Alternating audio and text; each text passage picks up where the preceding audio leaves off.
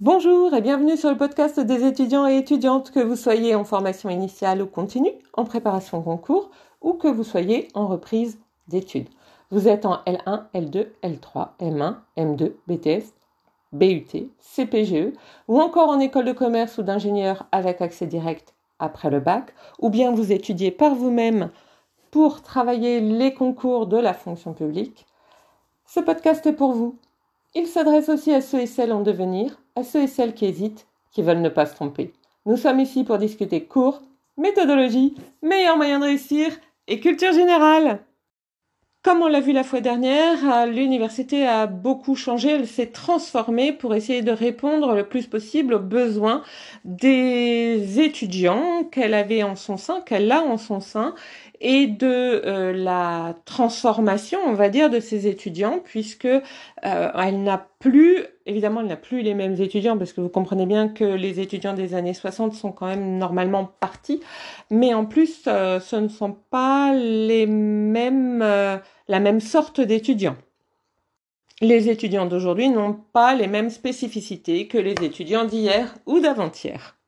Mais par rapport à ce que j'ai dit euh, la fois dernière, vous allez, enfin, vous avez normalement compris qu'en réalité, vous êtes censé travailler et vous dédier entièrement à ce travail universitaire toute la journée ou sur l'ensemble de la journée, même si on estime évidemment que vous avez euh, le droit de faire du sport, c'est même plutôt conseillé, euh, et le droit de vous détendre. Ça signifie que si vous avez un cours, par exemple le lundi, de 15h à 17h uniquement, vous êtes quand même censé avoir travaillé peut-être pas le matin parce que peut-être que vous avez pris le train pour rejoindre euh, votre chambre universitaire.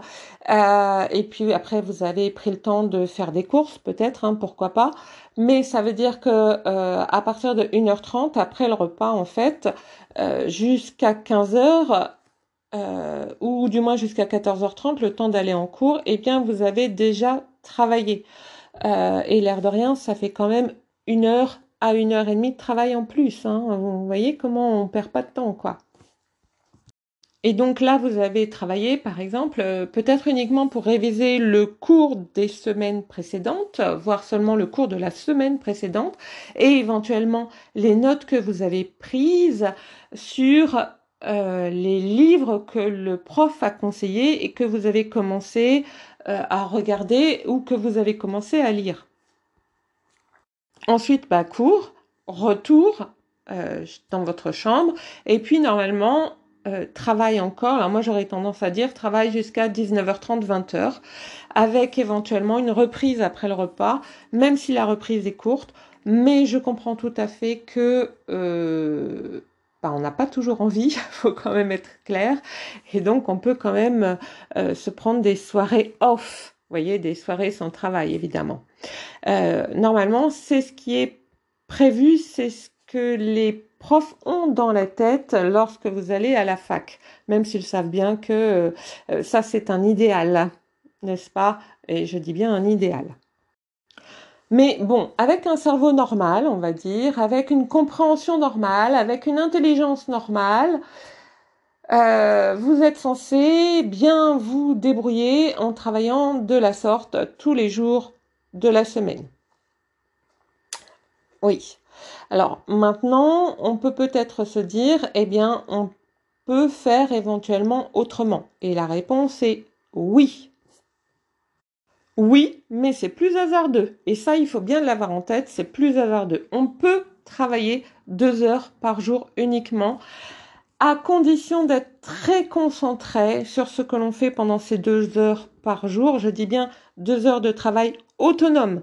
Ça peut être deux, ça peut être deux heures avec des copains, euh, mais à travailler, pas à commencer à discuter euh, sur une fille euh, ou sur un mec ou sur, euh, je sais pas, euh, peu importe, euh, le dernier film qu'on a envie de voir ou le dernier bouquin qu'on a eu envie de lire, surtout quand ça ne s'apparente pas de près ou de loin avec les bouquins qu'on devrait lire à la fac, n'est-ce pas? Mais normalement, vous devez pouvoir y arriver si dès le premier jour, vous consacrez deux heures par jour de travail autonome Euh, et quand je dis deux heures par jour, c'est y compris les samedis et dimanches, y compris pendant les interruptions pédagogiques, puisqu'il n'y a pas de vacances à l'université. Hein, Souvenez-vous, il y a des interruptions pédagogiques. Mais ça veut dire être quand même très conscient euh, de ce que l'on apprend, de ce que l'on a appris dans la journée et être conscient aussi de ses forces et de ses faiblesses. C'est-à-dire si je suis bon ou bonne en maths, euh, est-ce que ça vaut le coup de travailler les physiques ou la physique où je suis moins bonne ou moins bon? Euh, Et est-ce que ça vaut pas mieux le coup de encore améliorer les maths pour passer d'un bon 16 à un bon 19 euh, par exemple pour compenser la physique? J'en sais rien. Hein. Ça, je vous laisse réfléchir, je vous laisse voir parce que ça, je peux, je peux absolument pas vous dire. Ça dépend de vous, ça dépend de comment vous êtes et ça dépend de votre manière d'apprendre et de la structuration de votre cerveau. Maintenant, je vais être très claire aussi sur d'autres choses.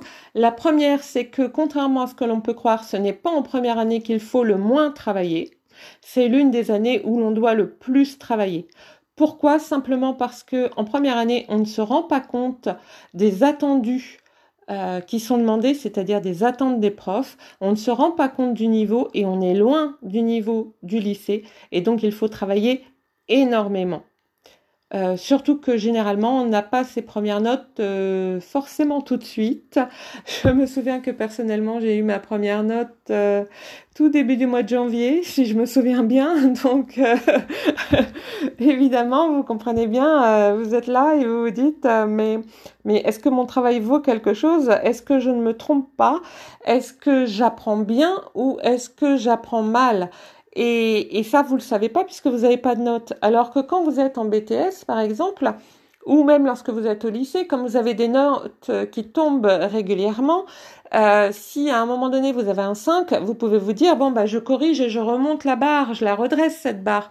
C'est absolument quasiment impossible à la fac parce que les premières notes, elles tombent vraiment euh,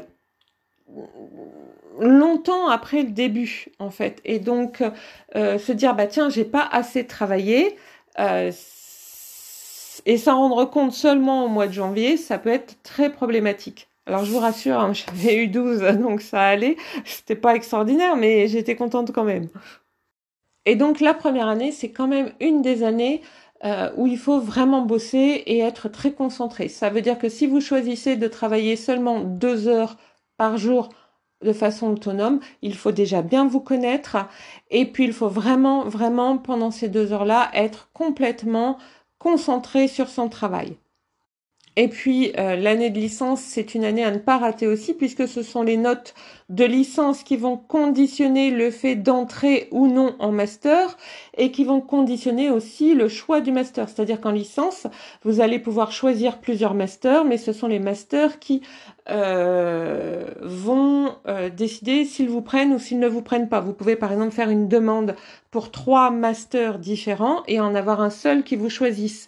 Et ce sera pas forcément le master dont vous aviez envie. Donc plus vos notes sont bonnes euh, et plus vous avez la possibilité de choisir euh, le master que vous avez parce que là vous allez peut-être avoir les trois masters qui vont vous dire ok ok on vous prend et là du coup c'est vous qui faites le choix vous voyez la différence? Et puis bien évidemment euh, bah, le master 2 est aussi une année clé surtout pour euh, ceux qui après le master voudraient se destiner à la recherche là encore il faut des super notes et puis il faut aussi une très bonne note et une très bonne appréciation euh, lors de la soutenance euh, du mémoire.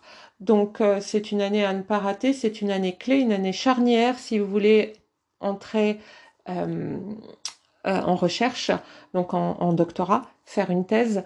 Et donc là, il faut vraiment, là aussi, l'avoir en tête. on est sur des années où on va travailler beaucoup.